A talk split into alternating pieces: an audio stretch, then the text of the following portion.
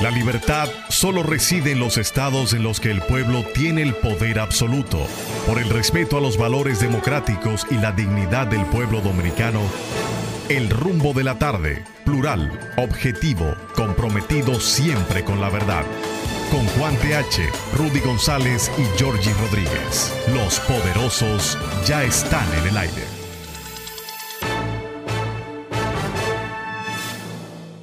Buenas tardes, República Dominicana.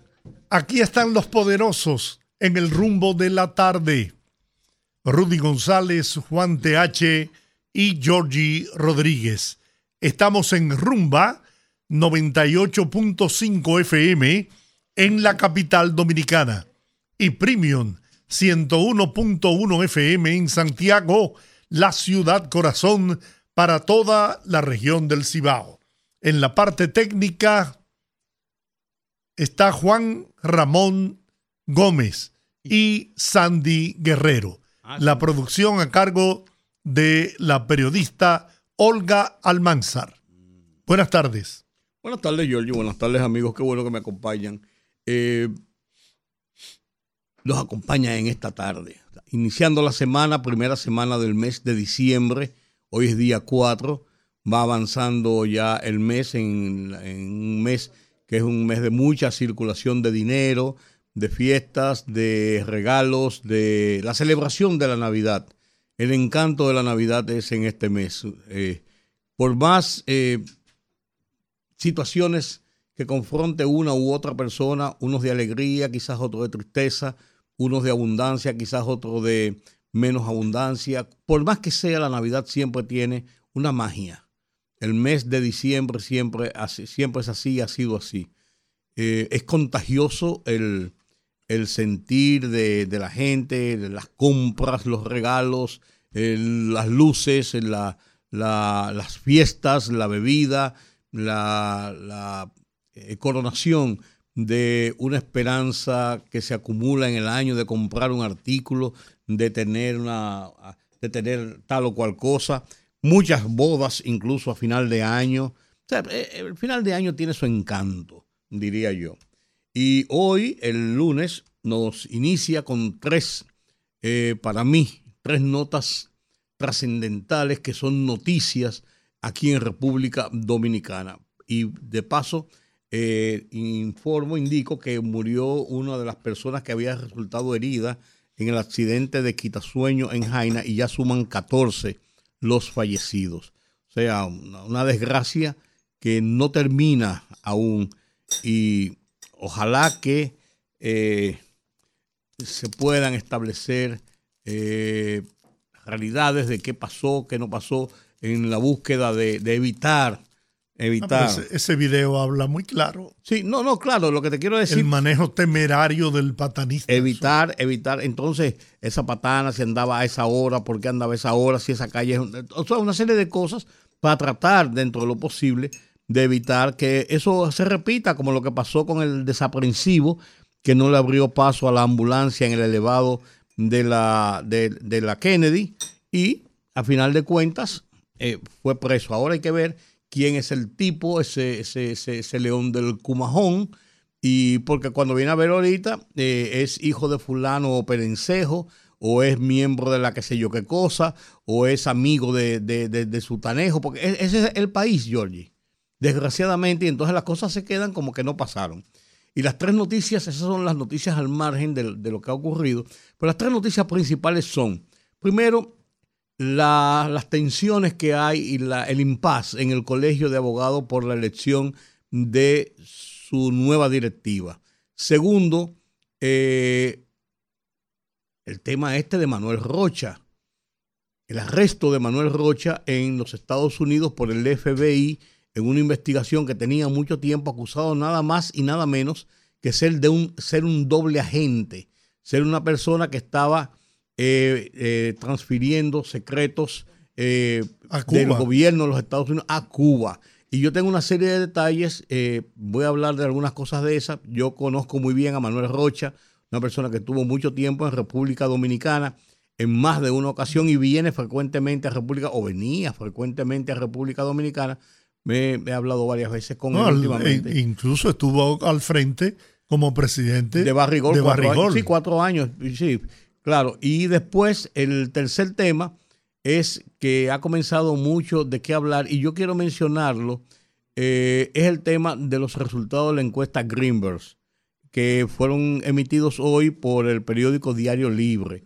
Eh, y lo quiero emitir porque tengo un, quiero dar un juicio sobre el tema encuestas y sobre el tema de las discusiones sobre las mismas, que ya lo desarrollaremos más adelante. ¿Por cuál comenzamos, Giorgi? Bueno, yo creo que... comenzamos por el principio. Sí, pero hay un tema también, que es el tema de la situación que se produjo en la frontera, dominico-haitiana, que no podemos dejar pasar por alto. No. Esa es una provocación más del gobierno de facto de Haití a la República Dominicana, que hasta ahora, gracias a Dios, las provocaciones han sido rechazadas con energía porque la posición de los militares dominicanos en la frontera ha sido de defensa total y absoluta del territorio nacional, pero con la prudencia necesaria para que no se produzca lo que, lo que muchos están persiguiendo, lo que muchos están persiguiendo, tanto en el escenario internacional como aquí en la República Dominicana. Con la mala intención o el mal deseo de que un conflicto armado donde la República Dominicana, los militares dominicanos, se vean en la obligación de actuar con la fuerza para repelir cualquier agresión y violación de nuestro territorio por parte de Haití, pues poderle sacar provecho político partidario electoral. Y no tengo que mencionar nombres porque todo el mundo en la República Dominicana conoce quiénes son los que están aliados o identificados con el sector que propugna por esa crisis con Haití y no hay que mencionar su nombre. El país los conoce, se han pronunciado incluso en esa dirección. El ejército militarizó a Dajabón, hubo una situación que pudo haber desatado una crisis de grandes dimensiones porque policías haitianos violando el territorio de la República Dominicana atacaron a comerciantes dominicanos, lo, le destruyeron los productos que tenían para la venta y no valió que a pesar de estar en territorio dominicano, los comerciantes le dijeron, pero mire, nosotros estamos en nuestro país, eh, pero si a ustedes les molesta, nosotros nos retiramos. Y eso no fue suficiente para que con una agresión descomunal destruyeran las mercancías de esos comerciantes dominicanos. Pero han hecho lo mismo con, el, con ciudadanos haitianos también. Entonces, si lo que quieren provocar es muertes, que sepan que la posición de la República Dominicana y de nuestras Fuerzas Armadas, que están listas y preparadas para cualquier agresión, la respuesta no se dará a esperar. Que no crean que porque esto pueda ser utilizado políticamente, el país va a soportar todas esas agresiones y provocaciones. Se equivocaron. Se equivocaron porque este pueblo está claro muy claro de cuál debe ser la actuación de nuestras Fuerzas Armadas en la frontera para garantizar la soberanía nacional. Pues ese es, ese es el tema.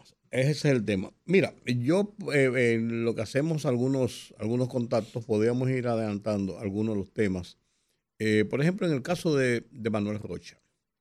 Manuel Rocha es un hombre del establishment de los Estados Unidos un hombre... Fue embajador aquí. De las, no, aquí en varios sitios, de, las escenas de poder en los Estados Unidos.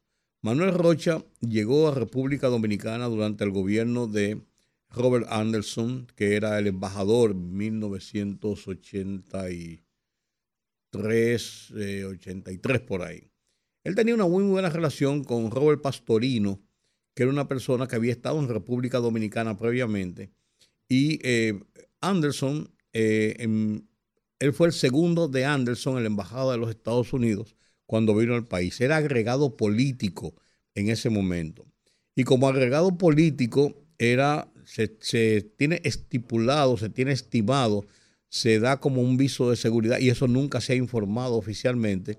El agregado político de la Embajada de los Estados Unidos es la persona que representa la Agencia Central de Inteligencia, la CIA, en la sede diplomática de los países, principalmente los países latinoamericanos. El que ostenta el cargo de agregado político, generalmente es el jefe de la estación de la CIA, que está en cada una de las embajadas que tiene por todo el mundo los Estados Unidos, así como tiene una delegación de la DEA en los países donde hay temas con el tráfico de narcóticos, como el caso de República Dominicana, como tiene una persona que es el, que establece los vínculos con el FBI y los organismos de, investigación del país. Así también tiene la Agencia Central de Inteligencia, que es un organismo de control político en, los países. Entonces, eh, eh, eh, Manuel Rocha llegó a República Dominicana. Las versiones siempre se dijo que Manuel Rocha casó con una dominicana. Yo no puedo comprobarlo. Y también que Manuel Rocha, sí, eso sí es cierto, se hizo ciudadano de la República Dominicana.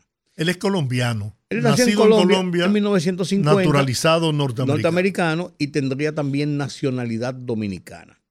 Manuel Rocha estuvo aquí en República Dominicana, de aquí fue a Bolivia, de Bolivia anduvo por varios países de América Latina y fue en su momento encargado de la misión comercial de los Estados Unidos en La Habana, cuando todavía no había los... No había relaciones. eh, formales que las estableció el gobierno de Barack Obama, incluso con una visita de Barack Obama a La Habana, una cosa eh, que no se había hecho en muchos años en la vida y que no se ha repetido y difícilmente se repita, por lo menos por ahora. Barack Obama fue allí, incluso fue con su, con su esposa Michelle y su hija, como una visita incluso para darle una categoría de, incluso hasta de familia, eh, cuando se trataban de restablecer las relaciones. Entonces Manuel Rocha, eh, un agente del FBI,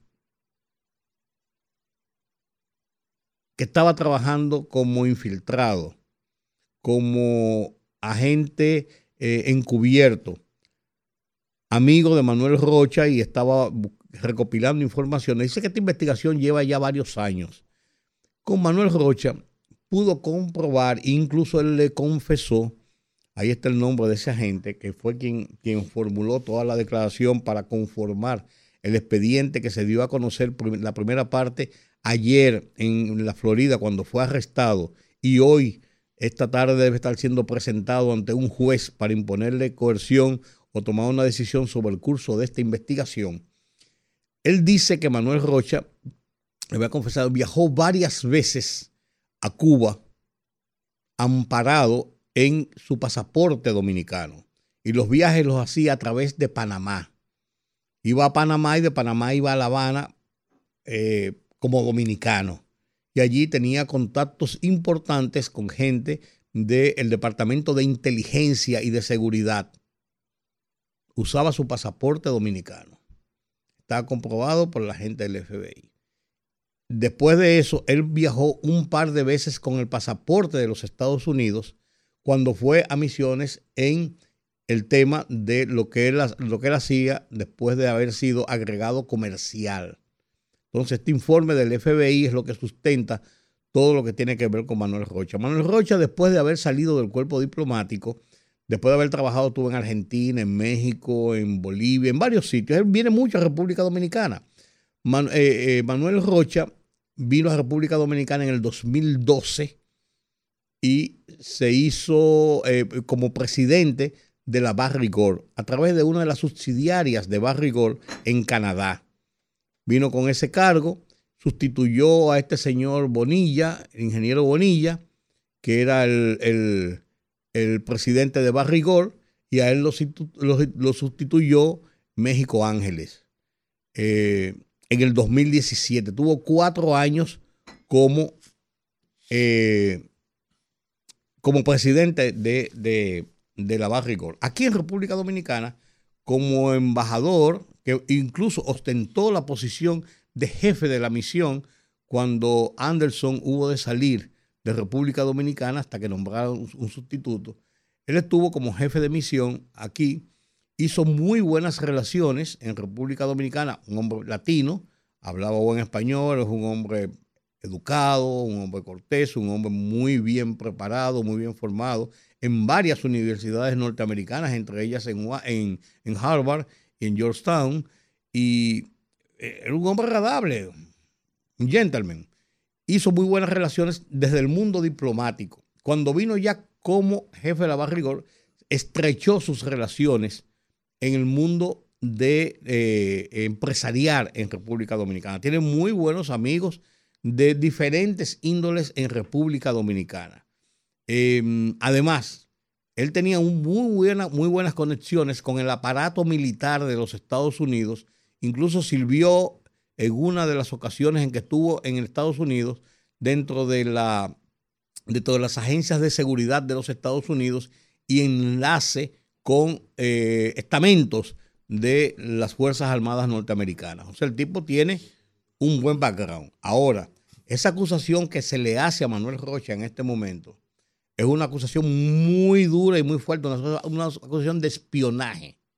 No es de evasión de impuestos, no es de violación por qué sé yo qué cosa, es espionaje. Y eso en los Estados Unidos está tipificado como una de las penas, de, de las acusaciones, de las penas más graves que tiene la justicia de los Estados Unidos. Sí, porque traición a la, traición a la patria. A la patria. Traición a la patria. Entonces, él está enfrentando eso. Hay que ver cuál va a ser su, la señora Wicott, que es su, su, esposa, se dice que es dominicana, pero yo no, no, no, no, puedo comprobarlo. Hay una familia Wicott aquí muy conocida en República Dominicana. Se dice que él casó con ella aquí cuando estuvo en República Dominicana. No sé si en la primera o la segunda ocasión oficialmente como funcionario, primero de la embajada y después de la Barrigor, pero eh, eso, eso se indica. Y además de eso, lo de la ciudadanía dominicana, yo no puedo decirlo porque no tengo el documento, pero lo del pasaporte dominicano sí, porque las autoridades del FBI mostraron el pasaporte con el que él estaba, estaba viajando y con el que había entrado varias veces a Cuba, entre otros lugares. Yo no sé, pero a mí me resulta difícil entender que un hombre de las capacidades de Manuel Rocha. Republicano. De la gente de, Ronald Reagan. Un hombre de esas capacidades, de esa inteligencia, de esa preparación, cometa el error infantil de viajar a Cuba desde Panamá con pasaporte dominicano. Pero eso era poniéndose como carne de cañón. Lo que dicen es que él viajaba hizo varios viajes a varios puntos en su calidad de dominicano, de ciudadano dominicano. Pero no importa. Era Manuel Rocha. claro. Un hombre eh, conocido. Conocido que, habiendo servido al, a la CIA desde las posiciones que ocupó, ten la seguridad que era vigilado permanentemente. Más que la CIA, a los, a los departamentos, múltiples departamentos de seguridad de los Estados Unidos. Es lo que te digo, es que yo no logro entender eso. O sea, a mí me cuadró la cabeza cuando vi la información. Ayer en la tarde, cuando me mandaron la información que, había, había sido divulgada, me la mandaron y yo, incluso no era una información, la, primera información que yo recibí me la mandaron en inglés y no era una información en la fecha de Miami y yo la leí, ahí le van, a hacer un chanchullo a Manuel Rojo. a veces un lío, un lío eso que, en que se mete la gente. Pero después cuando vi un cable de Associated Press, ya una agencia, eh, incluso que dice la agencia que llamó a la esposa, que buscó por aquí, que... la esposa se negó a hablar. O sea, ya había, ya había una, una, una, fuente muy importante, eh, noticiosa de Estados Unidos, y ya se le dio visos de credibilidad. Yo, igual que tú, yo pensé, pero como un hombre también amueblada la cabeza, porque Manuel Rocha no es ningún estúpido, por Dios, el que conoce a Manuel Rocha, eh, y mucha gente lo conoce, y mucha gente que debe estar escuchando el programa sabe de lo que estoy hablando, sabe que no es un carajo a la vela, como se dice. ¿Tú me entiendes? Un tipo del establishment, es un tipo con una gran formación, maneja, eh, pertenece a uno de los staff de abogados de los Estados Unidos bastante importante.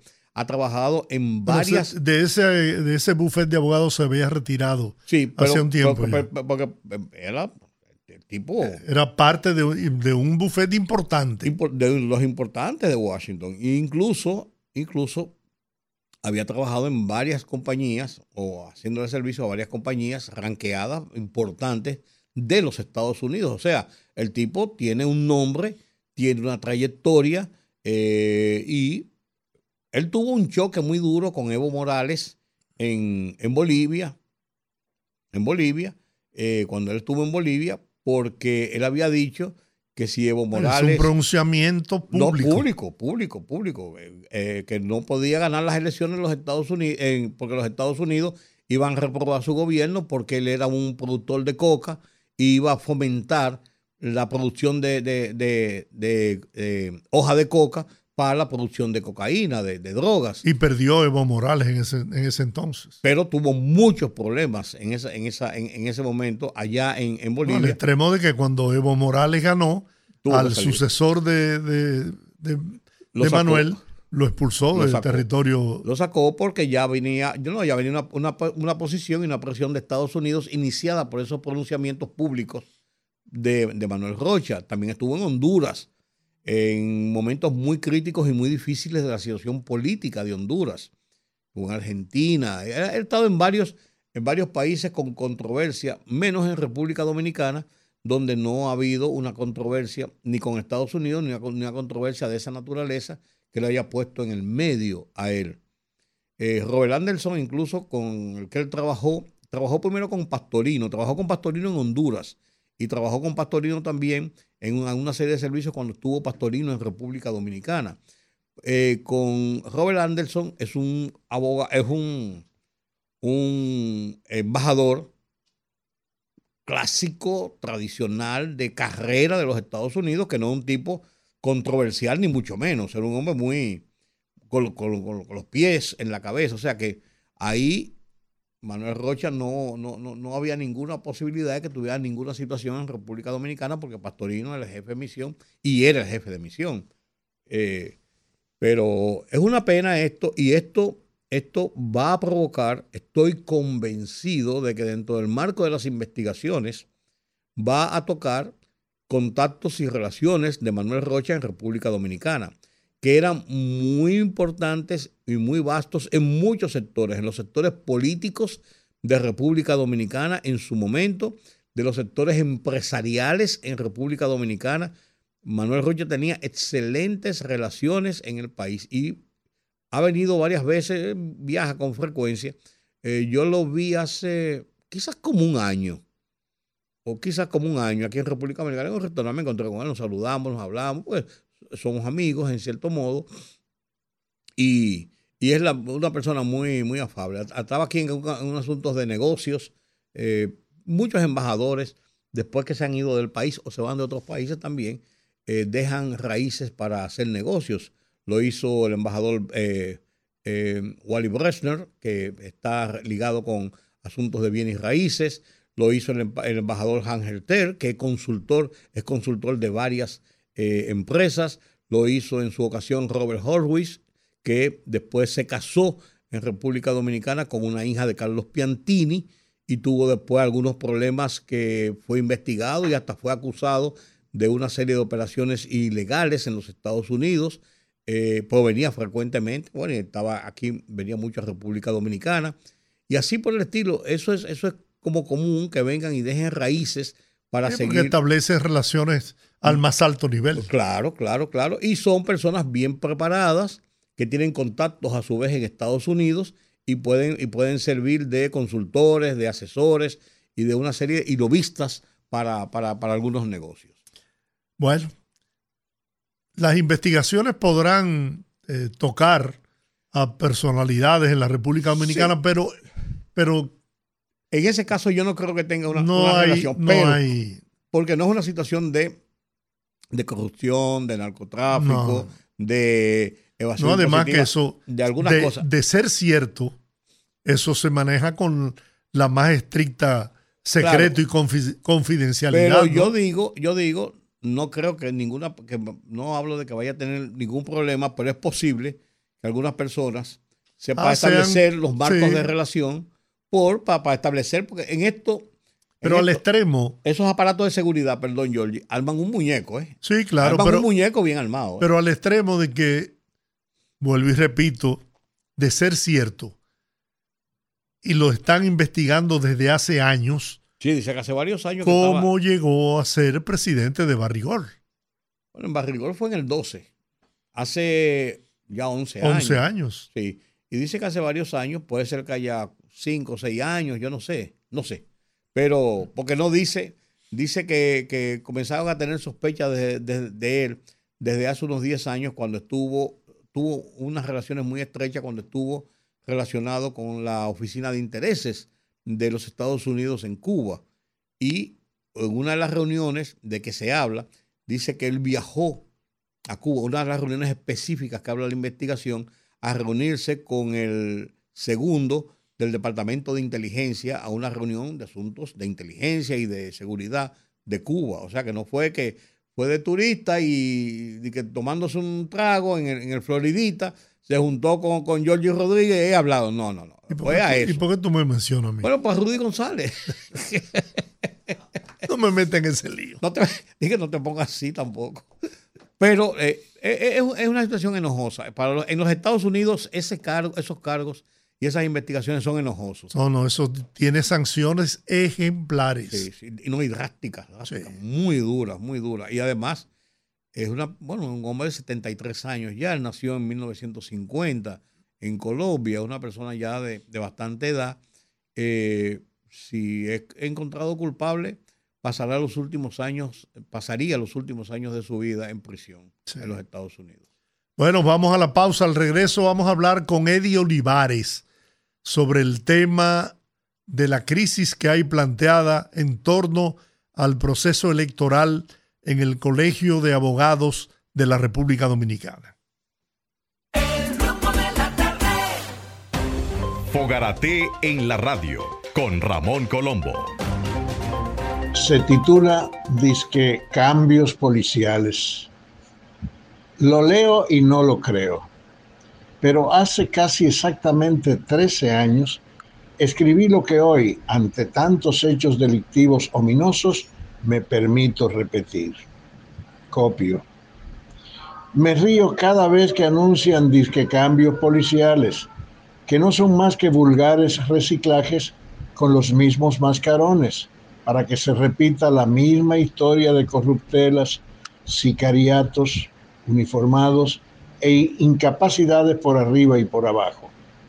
Porque para que haya cambios habría que abolir la mentalidad de nuestros gobernantes, para que conciban una policía con más investigadores que zánganos con charreteras, más inteligencia y espíritu ciudadano que caretas cuartelarias. Fogarate en la radio con Ramón Colombo.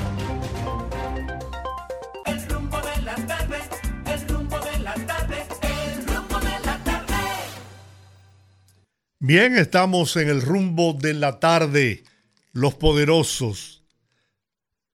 Usted tenía un análisis sobre la encuesta bueno, yo Greenberg, lo que, publicada por Diario Libre hoy. Yo lo que planteo en la encuesta es, estamos ya desarrollando, ya los partidos tienen sus candidatos escogidos en su gran mayoría, con excepción de las reservas que se han hecho para las posiciones de senadores y diputados, ciertas, ciertas posiciones de las reservas que se han hecho para las alianzas o para las reservas que se han hecho a las cúpulas de los partidos, que es hasta un 20%. Aparte de eso, ya el panorama electoral está más o menos definido y claro. El PLD tiene su candidato presidencial, sus candidatos ya en la parte municipal, que es el primer tramo de las encuestas.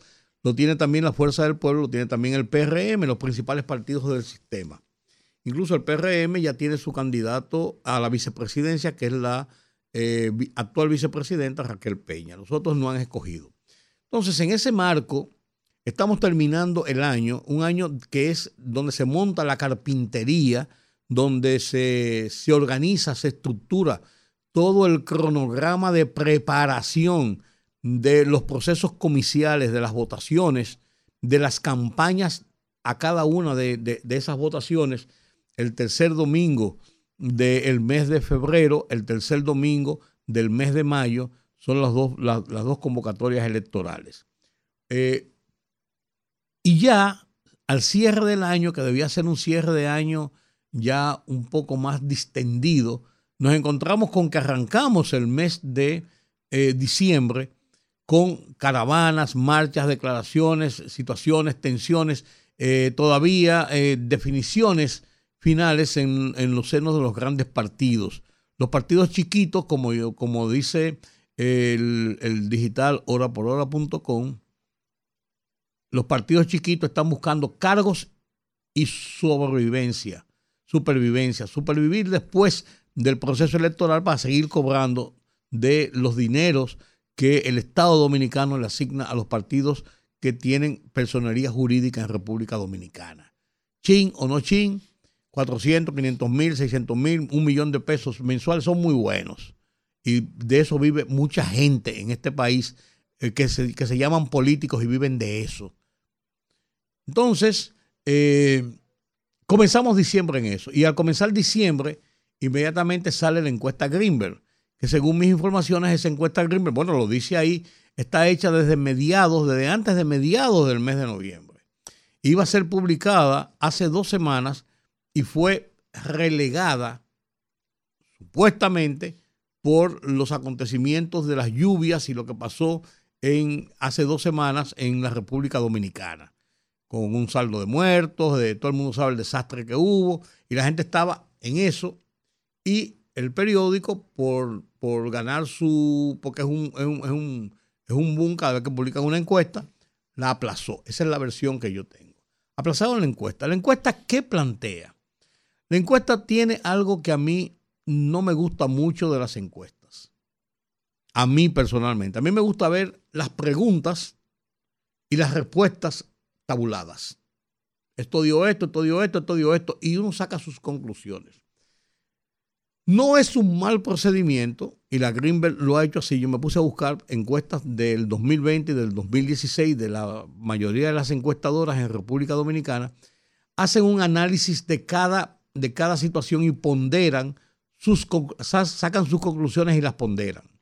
En este caso, la ponderación que habla la encuesta Greenberg es que pronostica al momento de hoy de esas respuestas una segunda vuelta electoral. Y si uno se pone a buscarle periquitos, uno encuentra que, por ejemplo, Luis Abinader tiene una aceptación del 58%, el gobierno no le va tan mal en el ejercicio de gobierno de cara a la situación de la economía y la solución de algunos problemas. Sin embargo... No, al extremo de que en noviembre, según la encuesta, la percepción de la economía mejora. Si la comparamos con febrero del 2020, que todo el 61% decía que era totalmente débil. Hoy, en noviembre, el 60% dice que es totalmente fuerte. Es lo que te quiero decir, eh, es lo que te quiero decir. Hay algunas cosas, entonces uno puede decir, bueno, la gente está más interesada en la situación social, económica del país que en la situación política, porque podría entender que este no es el momento todavía para, para una percepción, podría ser. Sin embargo, cuando le hacen la pregunta a la gente, ¿quién usted cree que va a ganar las elecciones? No por quién usted va a votar. Todos apuntan, o sea, un cincuenta y tanto por ciento apunta a que entienden que Luis Abinader va a ganar las elecciones. En las posiciones de la oposición, los números de la oposición, se mantienen muy similares a los de las otras encuestas en el caso de, de eh, Leonel Fernández y de Abel Martínez en un 29% eh, Leonel Fernández y en un 18% y 19%, hay, hay, dos, hay dos barras. 18 y 17. Y 17. Hay dos barras eh, que le da a Abel Martínez. Entonces, hay, hay, hay una conclusión de que una suma matemática de la oposición daría un virtual empate 49-46 y que eso provocaría una segunda ronda. Pero las sumas matemáticas en, en, en los procesos de votaciones, en las alianzas, en los acuerdos, en las preferencias, no se da automáticamente como una alianza. Una alianza puede dar que dos y dos son cuatro y una alianza puede dar que dos y dos son siete en, los procesos electorales, porque tiene que ver de acuerdo al momento en que la gente va a ejercer el voto, cuál es su situación personal, cuál es su percepción de lo que está pasando. O sea, es muy y hay una franja muy grande en República Dominicana de personas que no pertenecen a los partidos políticos, y es eso lo que llamaba Balaguer la masa silente, que a veces no que toma su decisión en el momento que va a votar, pero que no tiene una decisión definida por razones de partidarismo político, sino que toma una Pero tienen su decisión de, por, por la toma Sí, de acuerdo a sus intereses, Claro. a sus intereses personales y particulares. Entonces, es, es un poquito más conflictivo. Lo que yo también quería plantear en esto es que la encuesta Greenberg, por ejemplo, ha sido muy consistente en los años anteriores, en las elecciones del 16 y las elecciones del 20, en ser una de las, de las, de las eh, encuestadoras que quedan muy cerca del resultado electoral final.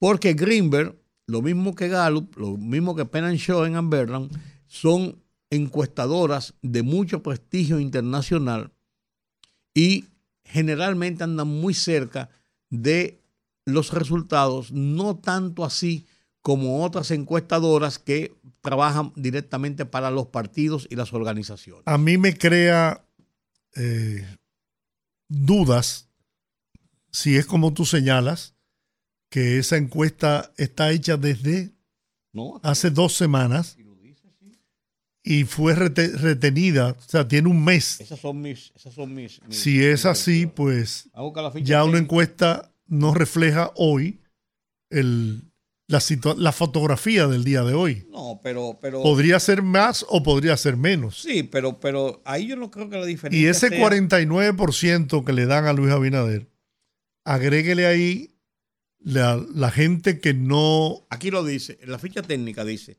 la encuesta nacional se realizó del 12 al 18 de noviembre y lo, y lo, y lo, y lo presenta antes de las tormentas de finales de noviembre. Por eso te digo, si es así, bueno, podría ser más, podría ser menos. Sí, pero yo lo no que sí, lo que no- sí hay que tener en cuenta que con ese 49%, estando usted en el gobierno, teniendo usted la mayoría de la, de la clase silente que es conservadora y teniendo usted 21 partidos aliados, mire señor, yo creo que no, eso no para en 55 o 56, mi opinión.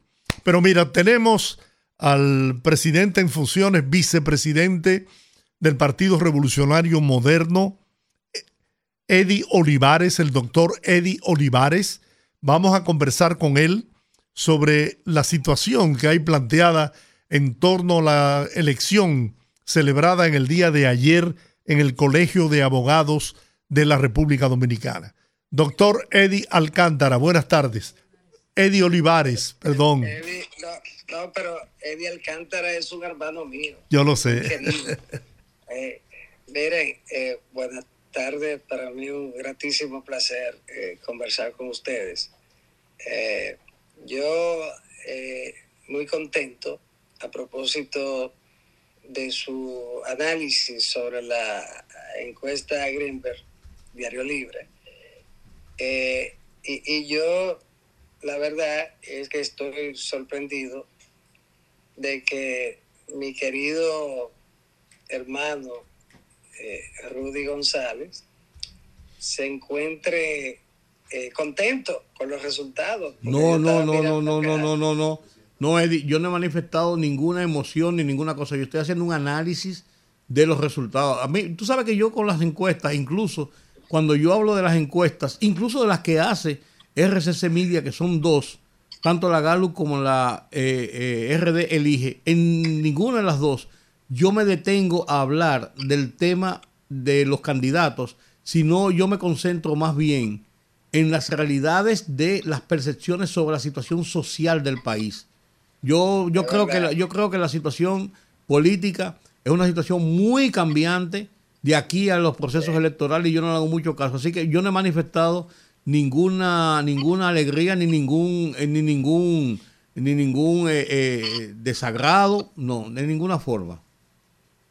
porque la verdad es que hay mucha gente que, sobre todo, no el caso de Rudy, que no es un militante, pero hay mucha gente que se han alegrado, gente de Fuerza del Pueblo sobre todo. No, a mí, a mí me, pero con, esos números se alegró la fuerza del pueblo. Sí, se han alegrado, están felices. Entonces a mí me ha sorprendido y quizás es el, único país, eh, el único caso en el que quien está en segundo lugar a 20 puntos, conforme a esa encuesta, la nuestra no, ese no es el resultado, pero conforme a esa encuesta, 20 eh, puntos de diferencia y están alegres. Es una cosa, eh, la verdad, sorprendente. Creo que hasta el PLD se ha alegrado teniendo 17 puntos. Es decir, estando por debajo por, por, eh, en, el caso de 17, 49, 17 son 32 puntos por debajo y se alegran. Eh, eso, eso dice cuál es la situación de la oposición eh, apenas a cuántos meses estamos del 19 de mayo. Eh, eh, seis meses. A ley de seis meses. seis meses a 20 puntos y, se alegran. Yo pienso que la oposición ha tenido un momentito de respiro al ver que esta encuesta eh, coloca a Luis en un 49, a Lionel en un 29 y a, eh, al candidato del PLD, Abel, en un 17.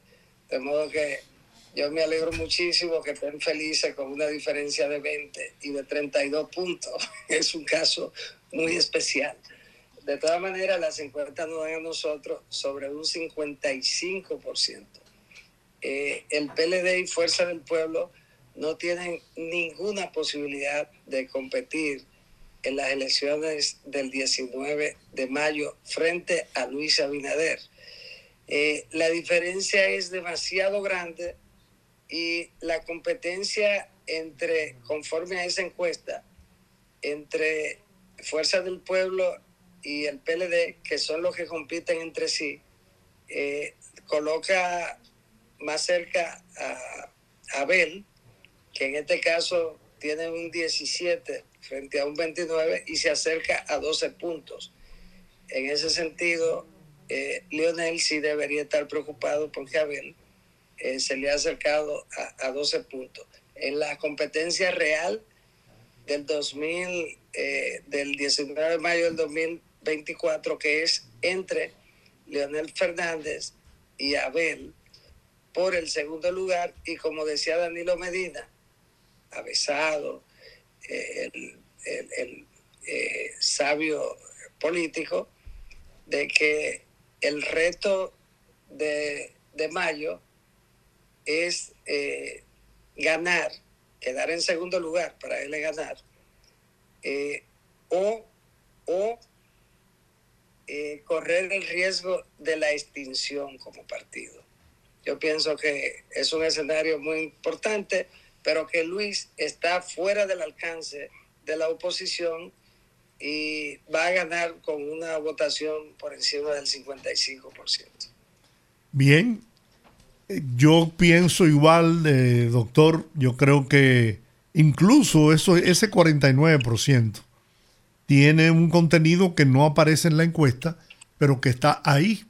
Las, las fuerzas conservadoras del país que no son encuestadas y que no dicen por quién van a votar, mayormente, mayoritariamente, se inclinan por quien ha demostrado transparencia, honestidad, eficiencia en el manejo del gobierno. Ahí no hay dudas. Y agréguele a eso también el trabajo político que harán los partidos aliados, 21 partidos aliados. También, son 22. 22. Eh, y 23 con el PRM. Bien. Vamos a hablar ahora del Colegio de Abogados. Que fue por lo que lo llamamos, no para hablar de no, no para la encuesta. No, pero fue como, como, como ustedes estaban hablando. Yo claro, claro. no, lo que pasa es que tú quisiste, tú quisiste, aprovechar para echarme un boche. No, no, boche no. Eh, yo, yo lo que hice fue eh, referirme a, a, a un maestro de la comunicación y por lo tanto a alguien que conoce mucho más que yo, pero eh, tan, con una distancia tan grande como, como, como Luis de la oposición. Así es la distancia entre conocimiento de encuestas suyo y mío, porque usted ha estado trabajando con encuestas hace eh, muchísimos años. Y no diga los años, que lo vas a poner muy viejo. Más exitoso de, de, la, de la prensa dominicana. Eddie, cuéntame sobre el Colegio de Abogados. ¿Cuál es la situación? He escuchado eh, barbaridades que se han cometido ahí, pero no hay una, una, prueba, una muestra, no sé. ¿Cuál es la situación? Eh, bueno, el, el, sábado que se celebraron las elecciones, eh, temprano ya en la tarde, eh, todo el mundo dio como ganador a, a Joan López, que es el eh, candidato de la corriente que nosotros apoyamos. En ese sentido, eh, todo marchaba normal hasta que a las 12 de la noche, 11, 12 de la noche, la comisión electoral se destapa conociendo una supuesta alianza de la plancha de eh, Trajano Vidal Potentini eh, con eh, Diego la de Diego García y la del PRD. O mejor dicho, la plancha, una plancha que encabezaba José Juan Zapata. En ese sentido, eh, esa plancha luego se descubrió que había sido firmada, y lo ha dicho Diego, Diego García, que es era el candidato de la plancha afín al Partido de la Liberación Dominicana y que fue dos veces presidente del Colegio de Abogados. Y, y decía él que él eh, firmó esa, ese pacto, lo obligaron a firmarlo y a retratarse del pacto que había suscrito con la plancha de Joan. Y entonces, eh, fuera de plazo, él lo firmó y eh, lo decía él. Y luego entonces eh, el, la comisión eh, que debió conocerlo inmediatamente y notificárselo a las demás corrientes como, como debe ser una alianza, lo cual nunca ocurrió, nunca nadie se enteró hasta que el sábado, eh, después de las elecciones, después de las votaciones, en hora de la noche, bajo la nocturnidad, la comisión electoral se destapa eh, conociendo la alianza y validándola. Entonces, eh, ningún abogado votó eh, bajo la premisa de que el eh, Trajano Vidal iba aliado a, Diego. todo eso el hecho de no conocerla antes de las elecciones ya invalida eso. Es algo electoralmente inadmisible, algo eh, que, que, no tiene precedente en cualquier proceso. Y ese tema eh, dañó, afectó el proceso.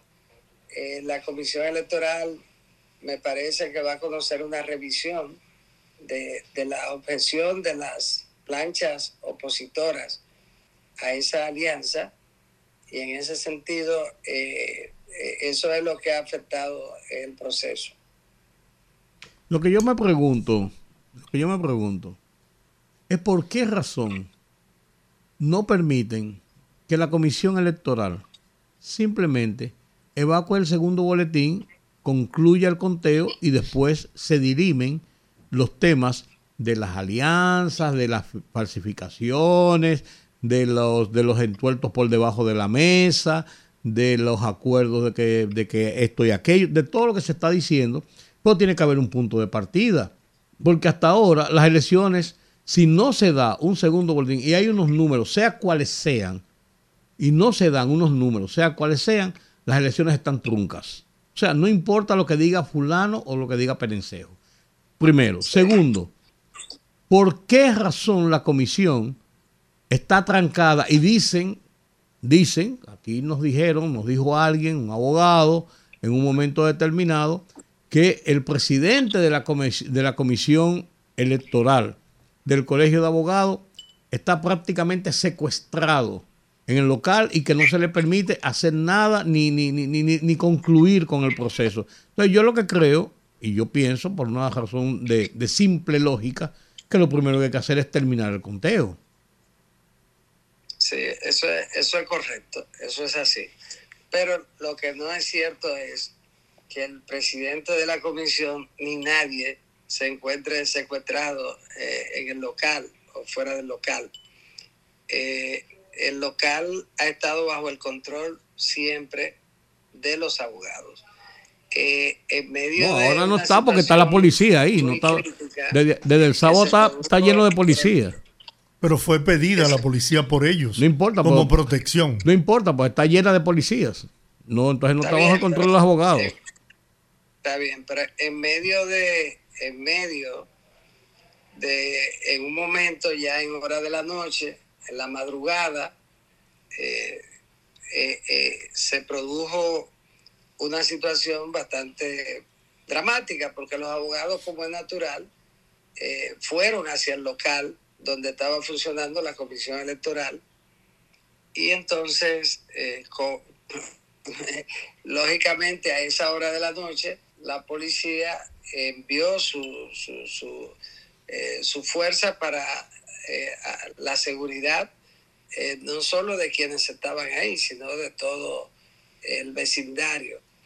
Y en ese sentido que se ha producido la presencia de la policía, que debo decirle que había sido solicitada por el presidente del Colegio de Abogados eh, antes del sábado y que le pidió el colegio al director eh, general de la policía eh, que enviara un- una custodia a todo el proceso para el proceso electoral, no solamente aquí en el Palacio de Justicia de Ciudad Nueva y la Escuela República de Paraguay, que, que está contigua al Palacio de Justicia, donde votaron los abogados de la provincia de Santo Domingo, los del distrito lo hicieron en el Palacio de Justicia. Y en ese sentido, él solicitó eh, la custodia de la policía en las dos sedes principales y lo hizo también para cada uno de los palacios de justicia de todo el país. Eh, de modo que ese es el origen, de todas formas, de la presencia de la policía y hay que decirlo con toda seriedad. Hay que, en el caso de los, los amigos eh, que, que apoyan y conducen el proceso de la plancha de mi amigo, eh, el- yo, eh, mi, am- mi amigo Trajano Vidal Potentini, eh, que hay que decir la verdad, no se puede estar tergiversando las cosas y manipulándolas, eh, porque eh, esa custodia fue pedida por el, el amigo Surún. A mí lo que me, a mí la, la segunda cosa que a mí me preocupa es la siguiente.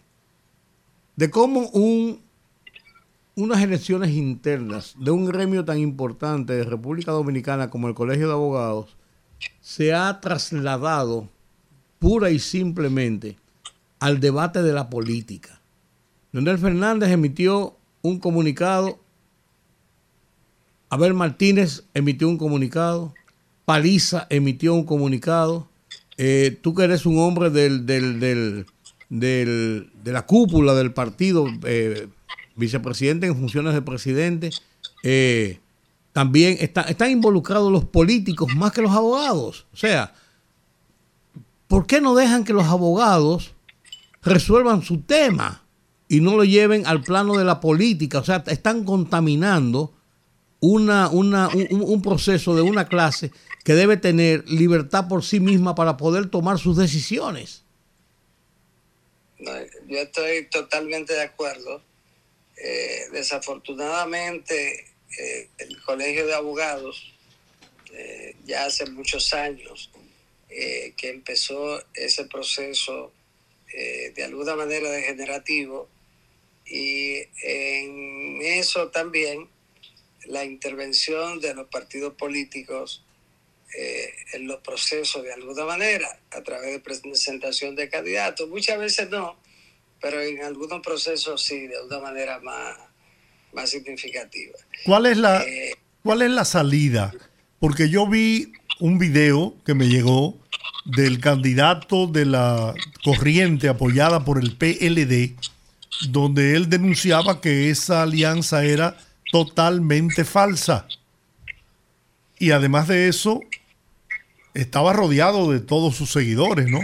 Entonces, ¿cómo si ese actor de primer orden dice que esa alianza fue presentada fuera de, tiempo, que era falsa, que él fue obligado a, a hacer eso, pero que él lo hacía porque sabía que no iba a progresar en virtud de que se estaba depositando fuera del tiempo reglamentario.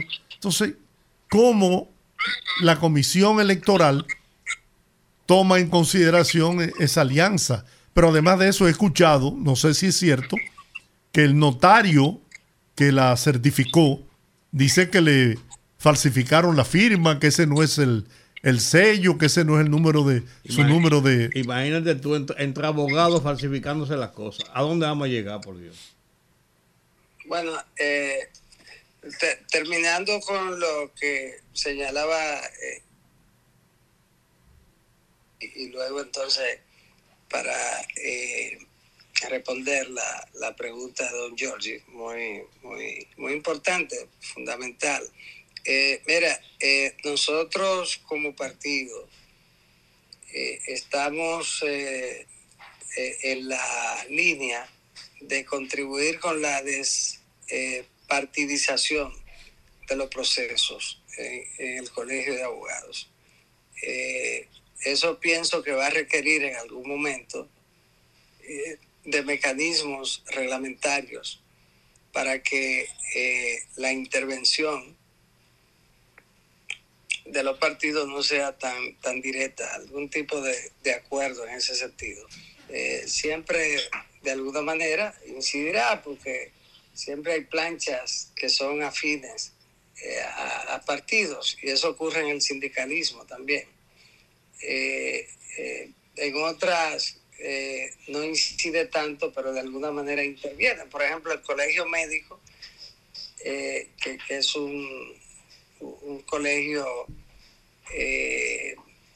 emblemático, no la incidencia de los partidos eh, de alguna manera eh, no está ausente, pero los resultados son más eh, de clase, porque ganan lo que, lo que los médicos desean que ganen sin importar a qué partido pertenezcan. Así es. Como es el caso, es el caso del presidente de, de siempre, Waldo Ariel Suero, que, que aún estando no con partido, sin partido, eh, ha ganado muchos eh, procesos porque ahí el médico, por encima de temas partidarios, eh, sus intereses son los de ellos y apoyan a quien le garantice sus intereses sin importar color. Y lo mismo, de alguna manera, ocurre, o en gran medida ocurre en la Asociación Dominicana de, Profesores. Sí, la tres sí, aunque incide la política partidaria, pero en gran medida los miembros de esos gremios toman en cuenta sus intereses de clase, sus intereses como clase profesional. eso es importante y nosotros apoyamos que el Colegio de Abogados transite hacia, hacia eh, una institucionalización mayor. Y no solo eso, sino que se recupere el prestigio. Eh, ustedes recuerdan más que yo, eh, antes de la creación del colegio y durante un tiempo del colegio, pero antes, durante los años de lucha por la democracia y la libertad, contra los asesinatos de, los 12 años, contra las torturas, eh, contra el exilio, eh, el, gremio eh, que más luchó al lado del pueblo por la democracia fue la Asociación Dominicana de Abogados, que era la que defendía a, los presos, a los presos políticos, que, que, tuvo siempre la vanguardia en todo lo relativo a, a los procesos y a la defensa de los derechos humanos. Ellos eran los, defensores de los derechos humanos y Adoma tenía un prestigio extraordinario y la dirigían figuras del derecho. Muchos de los, abogados más eh, brillantes, y no me refiero a apellidos, sino a, grandes abogados eh, que jugaron un rol. Nosotros esperamos que algún día el Colegio de Abogados funcione mucho mejor y como partido estamos dispuestos a colaborar para que sea así. En otro, eh, eh, la, pregunta de don Giorgi sobre la... Eh, bueno, al final me concentré tanto en la... Bueno, la negativa del candidato de la corriente que apoyó el PLD, que dijo que era falsa la alianza, y además de eso se ha ha circulado la versión de que el notario también ha dicho que le falsificaron la firma y el sello y no sé cuántas cosas. Sí, fue, fue muy bueno, eh, muy bueno repetirlo, aunque no lo hice a propósito. Eh, la, la, negativa, en el caso del eh, tema de la firma, se ha presentado una certificación de la persona que supuestamente notarizó o que aparece en el acto y esa persona ha certificado que no notarizó ese acto, que es su nombre, pero que aparece un, un número de, eh, de colegiatura, eh, me refiero al colegio de notarios, un número eh, que no es, una matrícula que no es la de él. Y además la firma tampoco es la de él, pero el nombre y apellido sí eh, se refieren a él. En ese sentido, eh, él hizo una certificación de que no tuvo nada que ver con la notarización de ese acto. y en caso de que se haya falsificado, eso no es penal. Claro. Bueno, eh, es penal, pero eh, es, una acción que, podría, eh, de todas maneras, es de gran interés, podría ser del notario que ha sido víctima de la... De la de la acción ilegal en caso de que se fuera así. Entonces, en ese sentido, sí, aunque ahí es la, la notarización, y de alguna manera el acto queda contaminado por ese hecho. Eh, yo creo es eh, muy importante el hecho de que la, alianza además, porque fue una alianza hecha eh, de una manera precipitada. Entonces, cuando tú haces algo así, a esa velocidad, eh, siempre podría tener eh, situaciones como esa. Y en ese sentido, eh, la, la, la, alianza fue antedatada, eso, eso es grave, y presentada eh, como que se había hecho en otra fecha y depositada eh, dentro del plazo cuando eso no ocurrió. Y eh, porque no se firmó, se firmó después que había vencido el plazo. Y, esa es una parte sí muy delicada y, y, que hace nula, de plena nulidad, esa alianza. de todas maneras, yo pienso que por encima del interés gremial eh, ha estado eh, el interés político de eh, recate en la alianza, la alianza de, presentar un escenario con los abogados totalmente distinto al escenario electoral, como si estuvieran compitiendo.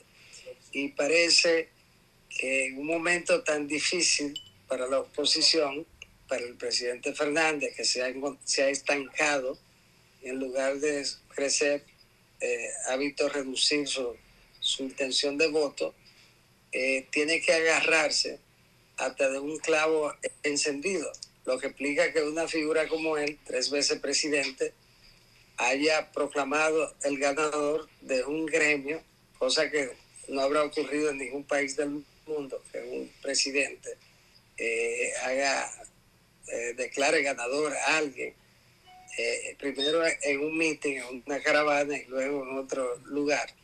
en ese sentido, es un reflejo del uso de ese proceso con, con fines electorales, un momento sumamente difícil para la oposición. Bien, bueno, doctor, entonces lo que hay que esperar es que esto se resuelva en los tribunales de la República porque no hay otra salida. Bueno, eh, sí, eso es lo más importante y que eh, todo transcurra como ocurrió con, con el proceso de votación en el que no hubo absolutamente ningún incidente. Y quiero agregarle a ustedes, miren cómo se refleja también la situación. Eh, la, el Colegio de Abogados eh, tiene aproximadamente 35 seccionales. Eh, hay dos seccionales que fueron todos juntos para la, la plancha local que es la de San Francisco de Macorís, y la de Santiago Rodríguez, que fue apoyada. Eran candidatos la de Santiago Rodríguez, el candidato era de Fuerza del Pueblo, pero eh, localmente lo apoyaron todos, incluyendo el PRM. Y en San Francisco de Macorís, que era del PRD, pero eh, en esa cosa propia de los gremios, lo apoyaron todos, incluyendo eh, los compañeros del PRM. Eh, pero fuera de esos 33 restantes, eh, el PRM sacó, eh, ganó 26 sesionales. es un reflejo de, de, cuál fue el resultado. el PRM no, no me refiero al PRM. 26 mm. sesionales ganaron los... La corriente. Los colegas vinculados a la corriente que nosotros apoyamos. Y pienso que con ese detallito eh, expresa muy claramente cuál es la situación. Doctor Eddie Olivares, muchas gracias. Excelente su explicación y confiamos en que salga a relucir la verdad y que los que han tratado de engañar al pueblo, pues se queden como lo que son. Gente que a través de la mentira y el engaño quieren conquistar el favor del electorado dominicano. Muchísimas gracias y un abrazo a mi hermano Rudy. Igual para ti, Eddie. Mi, querido hermano Juan Taveras y Hernández, donde quiera que se encuentre esta tarde. Muy bien. Un abrazo, Eddie.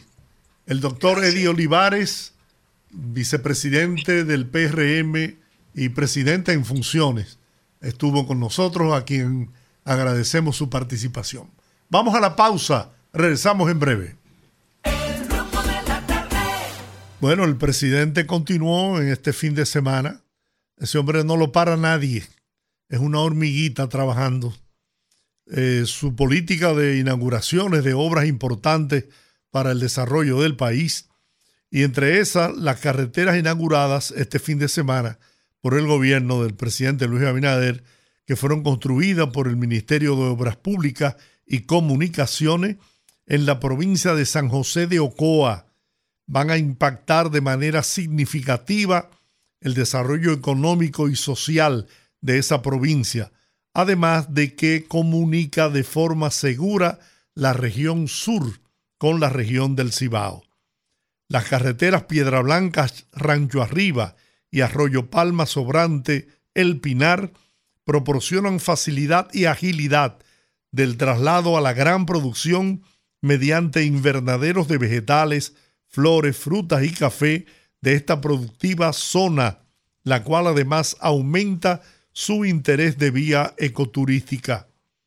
La reconstrucción de la carretera San José de Ocoa, Rancho Arriba, Piedra Blanca, cuya inversión supera los 42 millones de dólares, tiene una extensión de 11 kilómetros. Es de gran importancia para la zona agrícola de esa provincia, ya que viene a traer tranquilidad a todos los productores de invernaderos o ambientes controlados. Señores, ahí hay, en Rancho Arriba, un millón trescientos mil metros cuadrados de invernaderos que producen una producción impresionante y que para sacar esos productos de ahí era una tragedia. Ahora con esta autovía nueva, esta carretera nueva, pues los productores tendrán acceso a los mercados tanto de la región del Cibao como de la región sur del país. Buenas tardes, Juan. Buenas tardes. Mira, ¿Cómo está, la eh, cosa? Bien, tranquilo. Esta mañana yo oí en, en la emisora de este grupo de RCC Media, en el programa Sol de la Mañana, a el señor Fausto Miguel Cruz, en una intervención que hizo bastante larga, por cierto, casi media hora, cuidado, mm, hablando desde la cárcel, donde él está recluido con una condena de 30 años de prisión en primera instancia por eh, culpable del asesinato de Orlando Jorge Mera ocurrido en su despacho de medio ambiente. Eh, yo oí la entrevista completa de este señor y él decía en un momento determinado que él estaba hablando desde la cárcel eh, porque eh, Julio Martínez Pozo le preguntó que cómo él estaba hablando desde la cárcel. Él dijo que él consiguió un teléfono maquito de lo que tienen ahí en la cárcel y que estaba hablando y que él sabía que en el momento que terminara la entrevista eh, y se supiera que él estaba hablando ahí, le iban a quitar el maquito, le iban a quitar el teléfono y que no sabía qué pasaría. Mi pregunta es la siguiente. Él hizo una serie de consideraciones y se defendió y dijo que no esa no es la parte de lo que yo quiero entrar. ¿Cómo es posible que una persona condenada a 30 años de prisión por asesinato, digo, yo sé cómo es posible, porque me lo estoy preguntando por, por, por, por, preguntarme, ¿cómo es posible? No, pero ¿cómo es posible que desde la cárcel una persona pueda hacer vulnerar. una intervención de una entrevista de más de media hora, más de media hora, yo la vi entera.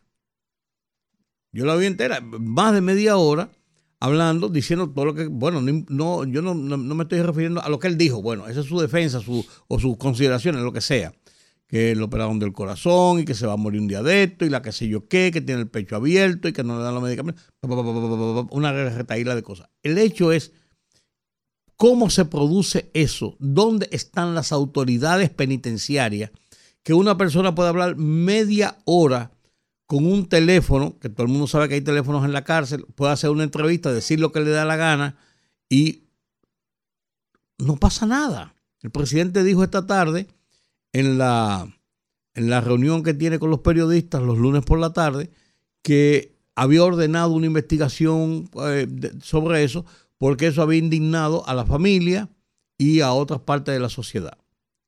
Entonces, yo lo que, yo lo que, yo lo que creo es yo lo que creo es que ahí hay que establecer responsabilidades también con las autoridades, por Dios.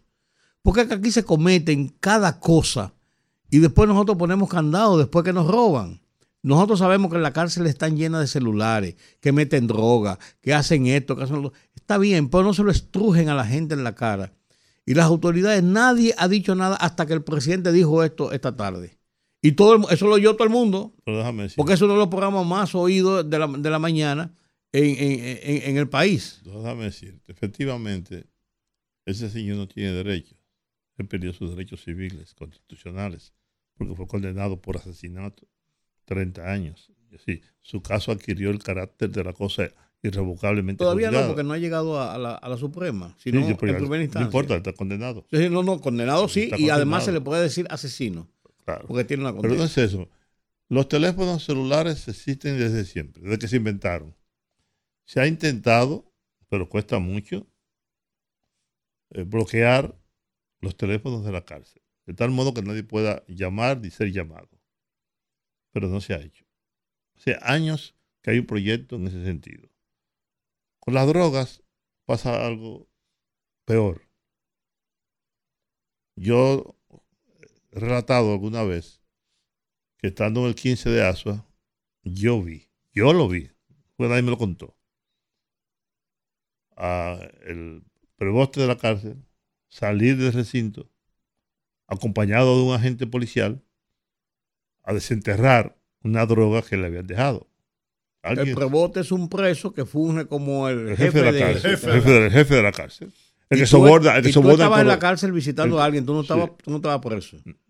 No, porque tú dices, yo estaba en el 15 de ASO, eh, tienes que explicar eso. Bueno, estaba en el 15 de ASO. Y lo vi cuando fue, lo, escoltaron, él fue, desenterró su droga, iba saliendo y lo vi, desenterró su droga y volvió y entró. Con, su droga. Con su droga. Escoltado por un agente policial que lo había mandado el coronel que estaba en ese momento. Y eso pasa en todas las cárceles. Es más, hay prebostes de eso que después de lograr su libertad y salir, dirigen la cárcel desde España.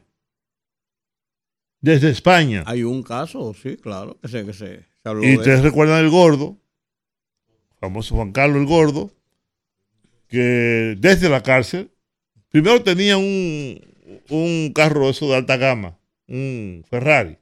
Tenía un Ferrari ahí, ahí aparcado. Y él salía todos los fines de semana.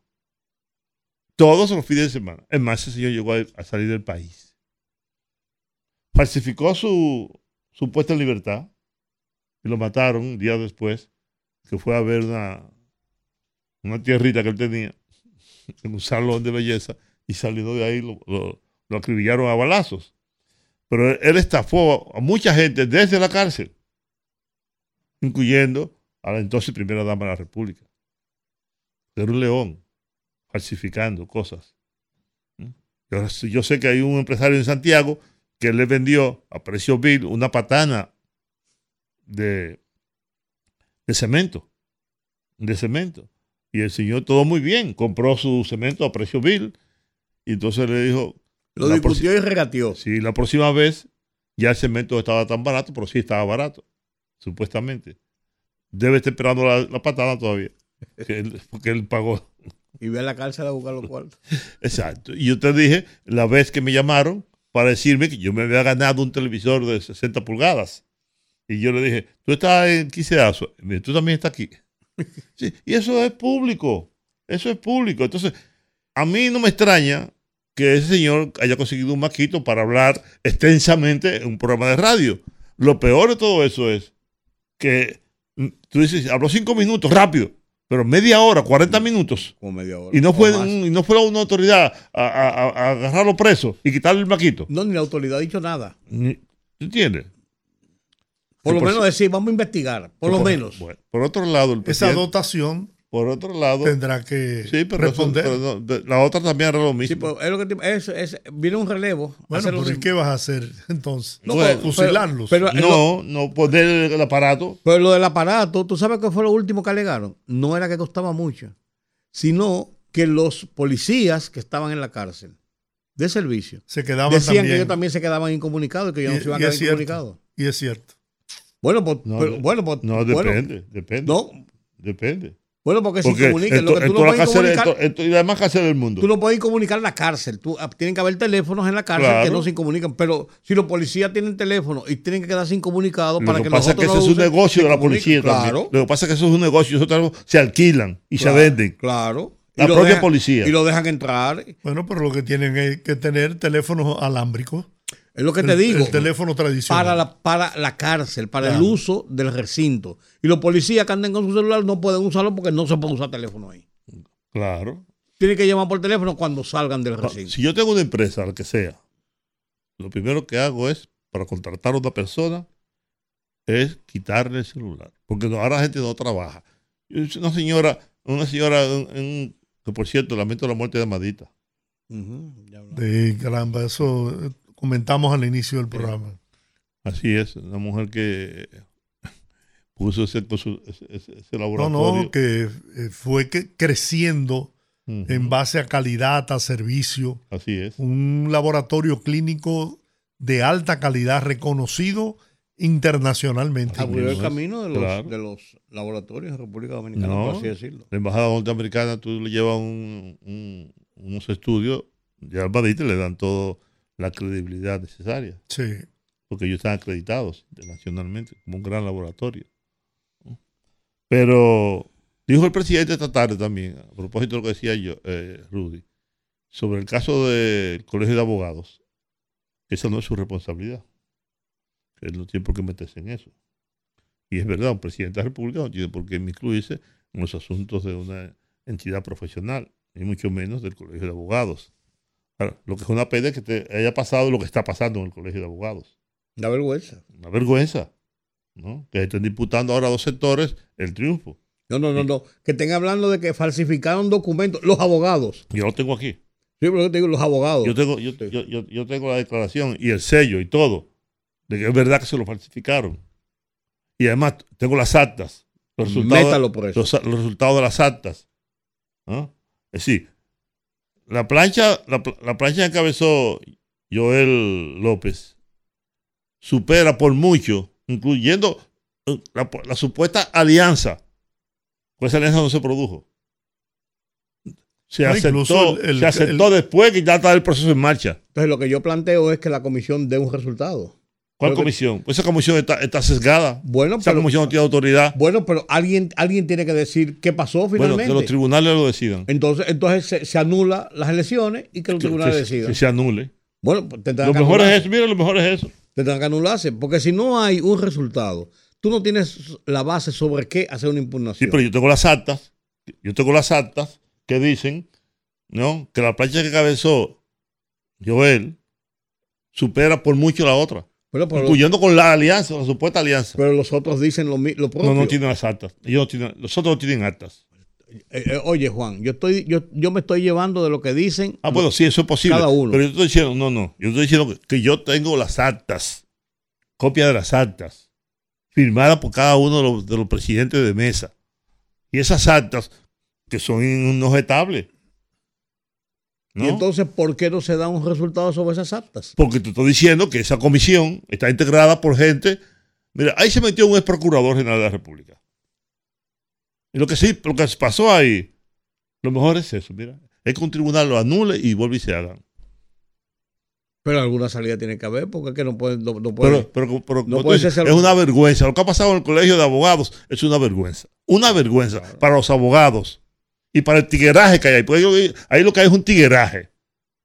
Mira, yo, estaba en la cola y yo vi un- unos de que abogados en pantaloncitos cortos, con una gorra, con una vaina. Y yo ven acá y señor, ¿y, y esto? Que aquí se ha relajado la profesión del derecho. Este país tiene más abogados. Yo he dicho muchas veces, lo he dicho aquí, que este país no debería graduar un abogado más. O que deberíamos tener una ley que tú te puedes graduar de abogado, pero no puedes ejercerlo si no pasas un examen del Estado, como ocurre en otros países. Ok, si yo soy abogado, ajá, ¿dónde estudió? En tal sitio. Usted no lo puede ejercer. Usted no está preparado para ejercer el derecho. El derecho es una, es una profesión igual que el periodismo. Debe ser una doctrina, un sacerdocio. No, no puede ser. Que lo está pasando lo mismo con. Señor, ¿cuánta gente? Mire, el colegio, el colegio de periodistas es otra porquería. Ahí se han enquistado un grupo de personas que tienen que yo cuántos años dirigiendo el colegio, que no ha hecho nunca nada por, por los periodistas. Nunca ha hecho nada por los periodistas. Absolutamente nada. Que no sea vivir de esa vaina. Todos reciben el impuesto que nosotros pagamos por cada publicidad. Y- Sí, yo lo pago. Todo. No, no, pero yo. Todo porque no, no, no le cuentan de la factura. No, no, no, pero yo me refiero a, a- a la membresía. Ah, no, no, no. Yo, yo hace años que no pago eso. Yo pensé renunciar hace años. No, yo hace años que ¿No? yo no pago. de renunciar a eso. En vez de cuentan de mi salario del periódico Nacional de ahora. Hace 40 años por esa mierda. Eso no sirve para nada. Así como el colegio ha servido nada más para enriquecer, el colegio de abogados ha servido para enriquecer a cuatro carajos que se, que se, han, se, se han rotado la presidencia del colegio. Porque ese es otro negocio. Lo mismo pasa con el, de periodista. Y con, los, y con los médicos, también con los médicos. Aquí no hay una institución que sirva que esté saneada completamente. No existe en este país. Yo he dicho, debería ser, ojalá, hasta los clubes, señores, hasta los clubes se disputan por el salario. Deberían prohibir la reelección en, to- en to- en todos esos clubes, en todas esas enti- entidades profesionales. Prohibida por estatuto la reelección y el pago. Yo fui dirigente sindical, también fui dirigente del colegio de, periodistas de aquella, época. A mí nadie me pagó nunca un peso. Y yo fui dirigente sindical, nunca me pagaron un peso. Fui dirigente estudiantil, nunca nadie me pagó un peso. Pero los partidos políticos, el gobierno le da, el Estado dominicano Pues, le da dinero claro, para un montón de entelequias que lo que hacen es vivir de eso. exactamente. ¿no? Yo, te, yo, te, yo te conté. salarios. Yo te conté aquí un amigo que me dijo, vamos por un partido. Yo voy a ser presidente y tú secretario general. Y nos repartimos, nos repartimos los cuartos, Los chelitos. los chelitos. Porque así que dice, ¿Eh? los chelitos. Es igual, mi- mira, yo, yo lo he dicho muchas veces aquí, y tú también, Rudy. Regidor, que hay que gastar 10 millones, 15 millones para ser regidor. O pero con lo que paga, con lo que, el salario de un regidor o de un diputado que, que- que gasta 30, 40 millones de pesos. Pero 15 millones para la pre-campaña. O sea, y 15 más después. para la campaña. ¿eh? ¿Y de dónde tú lo vas a sacar? Claro. ¿De dónde tú sacas ese cuarto? No hay un equilibrio eh, eh, oferta-demanda. Como No me, decía Juan Garri- eh, Garrigó, o Juan eh, Garrigosa, en una entrevista que le hice, que fue diputado dos años, dos, dos periodos. Y En España. En España. No pagan un salario que es bajito, relativamente bajo, y una tablet. Lo único, no, no- ni exoneraciones de vehículos, ni vehículos, Ni gasolina. ni, gasolina, Ni ni, ni chofer. chofer, nada de eso Ni barrilito. ni barrilito, ni cofrecito, ni na- nada. Ah, si eso fuera aquí, ¿quién quisiera ser diputado o, regi- o- o senador si no te van a pagar nada de eso?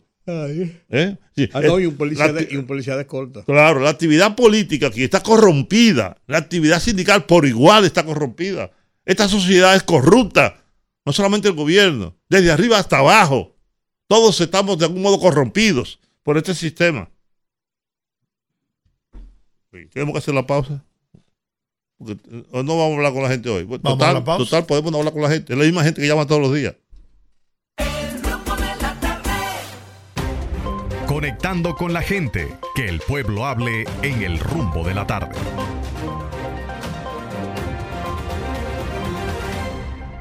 ...809-682-9850. Repito, 809-682-9850. Las internacionales sin cargos en el 1833-380-0062. Buenas. Sí, buena. Miren, le habla un ciudadano, Juan TH, yo lo felicito.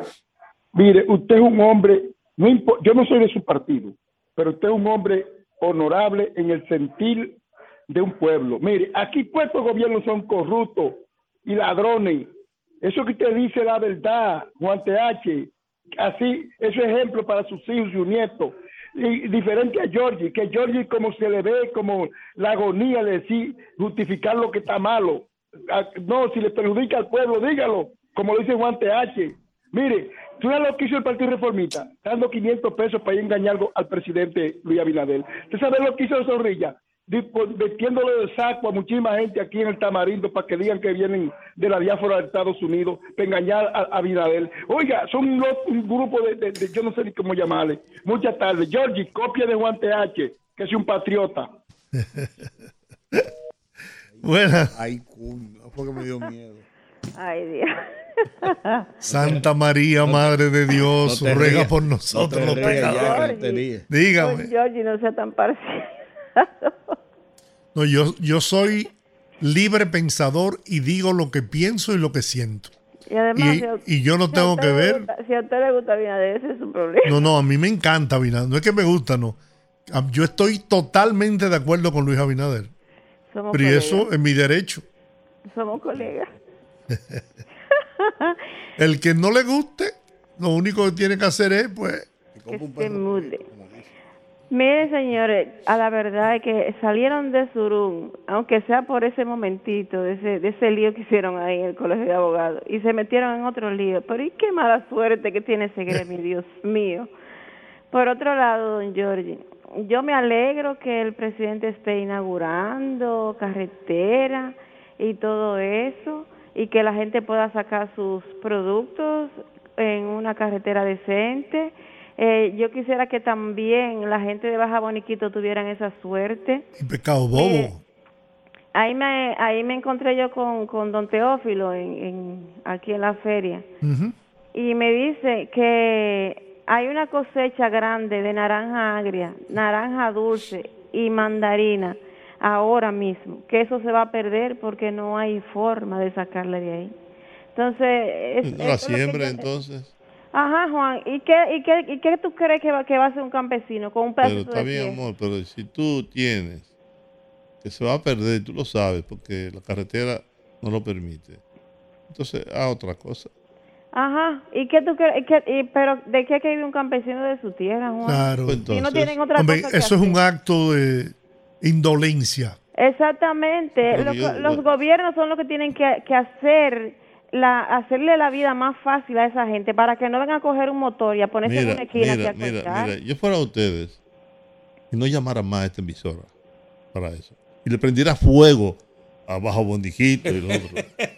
Ah, pero- si no, si- oye, pues si no hacen caso, si hemos hablado, Georgie, yo, Rudy, hemos hablado con el Brivari, con todo el mundazo, y nadie hace caso, quemen No. 500 gomas y hagan un lío para que ustedes vean cómo le van a prestar atención. Eh, no, Juan, tú sabes que yo no me voy a hartar, yo no me voy a cansar. Oye, no se yo, puede ser tan, tan cobarde. yo no me voy a cansar. Pero de mira, Juan, Juan no deja de tener razón. ¿eh? No, yo sé. Hace yo sé falta una razón. protesta fuerte Yo se lo dije a, a para don llamar la atención.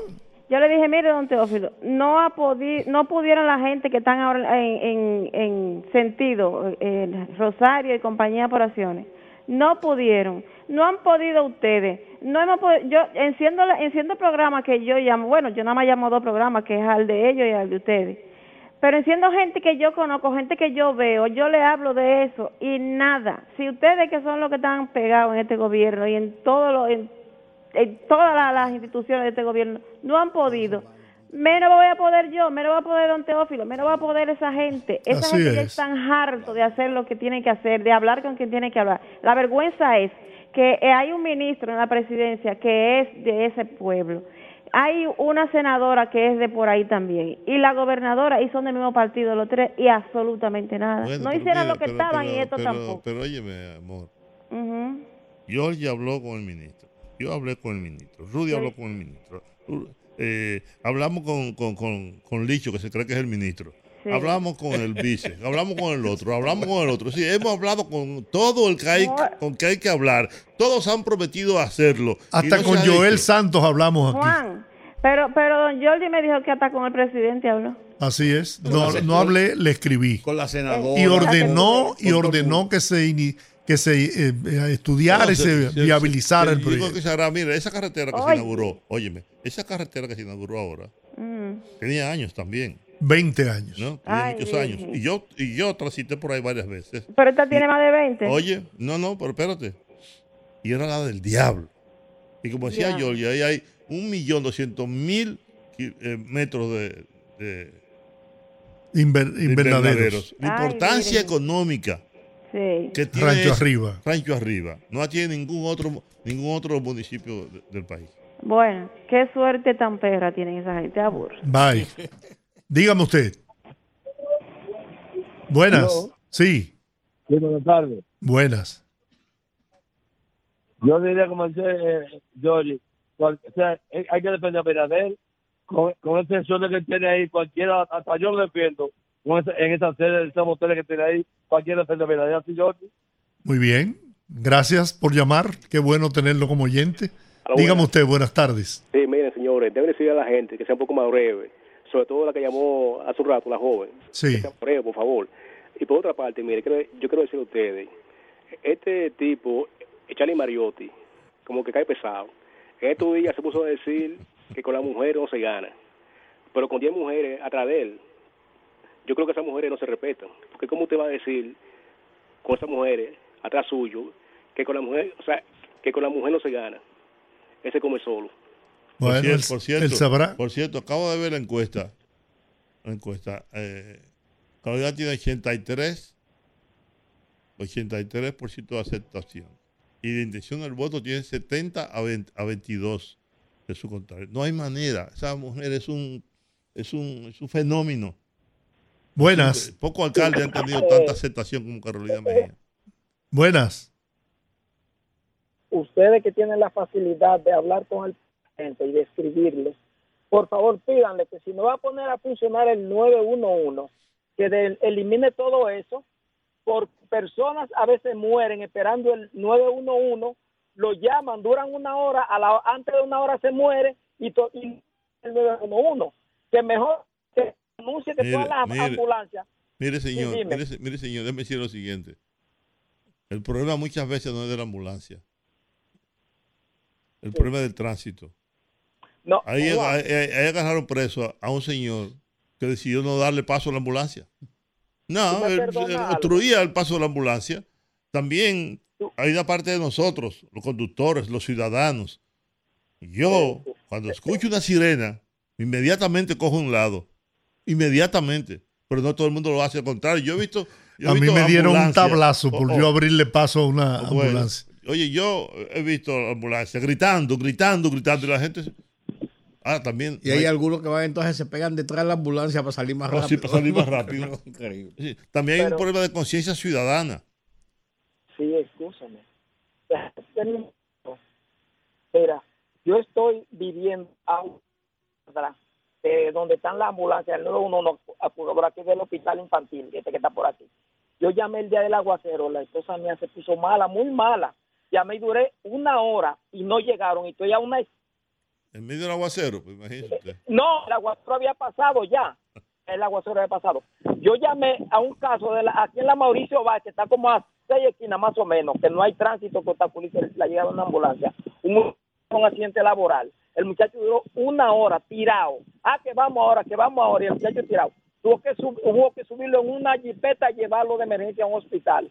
Por ese muchacho pudo haberse muerto. Escuché en estos en unos medios un joven que hirieron y llamaron la ambulancia y la ambulancia nunca llegó, nunca llegó y el, el joven que hirieron, Bien. el delincuente, murió. Entonces esas son las circunstancias, ¿tú me entiendes? Muy bien. Ahí está su denuncia. Atención a la al 911. Buenas. Buenas noches, don George. el Don Teófilo. Hola. Para darle las gracias a Jacqueline por esos tiros que tiró y hay que seguir tirando. Porque Hay que verdad, tirarlo con más fuerza. Con más fuerza, porque ningún pueblo de este país ah, tiene cuatro funcionarios. El ministro de Obras Públicas de Puerto Plata, Ginebra Unigal, la gobernadora, es de Puerto Plata, eh, Clarisa, digo la senadora Giné, y la gobernadora Clarisa, y el síndico de Río Grande, Cito Siberio, es de Puerto Plata. Y no nos hacen caso. Y eso es riquísimo por ahí. Pero lo que pasa es que tam- como estamos en de no se ve, la publicidad no se ve. Bien. Eso- Gracias, eso don Teófilo. Y Pecado Bobo. Muy bien. Dígame usted, buenas. Buena, Georgie, Sí, ¿cómo está usted? yo bien, Y Juan, bien. a Rudy parece como que le ha gustado la encuesta. No, Rudy, no. No, Rudy es un a, mí, analista. a mí ni me gusta ni no me gusta. Yo analicé la encuesta desde un punto de vista, incluso Ok. de un punto de vista lado, de lo que son el las tema de la frontera.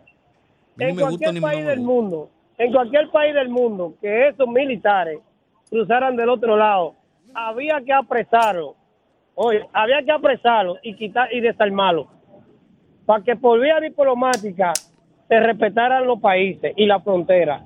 Y por otro lado, la alta dirección del partido del PRM tiene que tener mucha cuenta con lo que estás haciendo. Porque ahora quieren también ponerle a los que ganaron la convención de regidores, ponerle ellos sus suplentes. Bien. Tienen que tener mucha cuenta con eso. Muy bien. Y con el caso de Faride. Bien. Vamos a ver usted, buenas. Se fue. ¿Y usted qué dice? Esta es de... Se me fue Puerto Rico. Vamos a ver esta. Lo buenas. Hola. Yo solamente quiero preguntarle, ¿ustedes no tienen una dirección para uno escucharlo por internet cuando uno se baja del carro? Como tiene RCC Media, la 106.5. Es que nunca la he escuchado, discúlpame. Rumba 98.5. Además, Rumba puede- 98.5. en- en- Hay una aplicación que se llama En Vivo, Rumba en Vivo, 98.5. Pues yo lo escucho por Por ahí. ahí no escucho. Está bien, gracias. Muy bien. Dígame usted, buenas.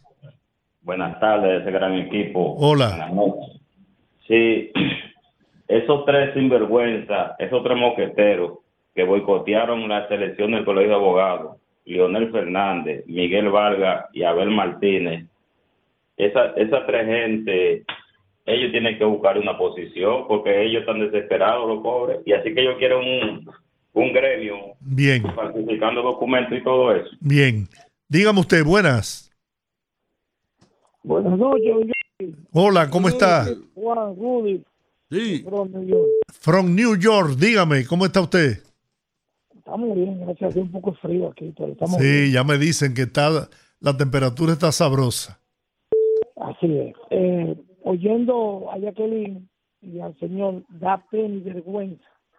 Pero no sé si ustedes recuerdan que se lo dije, que lamentablemente ese ministro, ninguno que están ahí lo conocen más que yo. Ese ministro no está en eso. El ministro está en hacer mega obras para que lo vean, para que el presidente vea y él destacarse. Eso es del línea de extensión. El línea de es lamentablemente una piedra que tiene Abinader en el zapato. Pasen buenas noches. Gracias, hermano, compatriota dominicano, residente en el Bronx. Dígame, Sí, buenas noches. buenas. Ah, miren, al igual que más del 60% de la población dominicana, a mí también me da asco Leonel Fernández. Gracias. Bien. Vamos a ver esta llamada. Esta es de Puerto Rico, la isla del De encanto. Puerto Rico. Eso es así, por fin, por fin entró mi llamada. Dígame, Aníbal. Mira, et- esto es rapidito, esto, a toda esa gente que se troncha la vida, que se amarga la vida, escuchándolos a ustedes. Mire, hermano, no joda más con la, no joda más y vaya- váyase a otra emisora. Váyase, váyase por la mañana que hay un tipo que Qué es y váyase por la tarde que hay dos o tres que son del, de- del FUPU. Pues no joda más llamando a los, a los, a los programas y ofendiendo a la persona. Porque ¿quién carajo le está poniendo una pistola a usted para que escuche los programas? Gracias, Aníbal. Un abrazo. Qué buen que es bien inteligente. Yo no le escucho porque sé por dónde viene. Pues no le escucho y ya. Tanto que echaban. Un abrazo, Aníbal. Muchas gracias. Vamos a ver la última llamada. Se fue, pero esta sí es la última. Dígame. Buenas, buenas noches. Buenas noches. Oiga, lo que duele es, por ejemplo, que hacer una inversión para una candidatura a un colegio de abogados, hacer una inversión como si se tratara de la presidencia de la República, un anuncio cada 10 minutos y perder de esa manera cualquiera, yo no le digo a, a, a Olivares y a, a Lisa que tomen un lazo, porque hay gente que lo hubieran hecho hace tiempo. Muy bien. Bueno, Usted debió tomar ese lazo. Usted fue que debió tomar el lazo. señores, terminamos por hoy. Que oficiar esa vagabundería que hicieron ustedes, hay que tener poca vergüenza. Hasta mañana. Dios les bendiga. Nos vemos mañana. Rumba 98.5, una emisora RCC Media.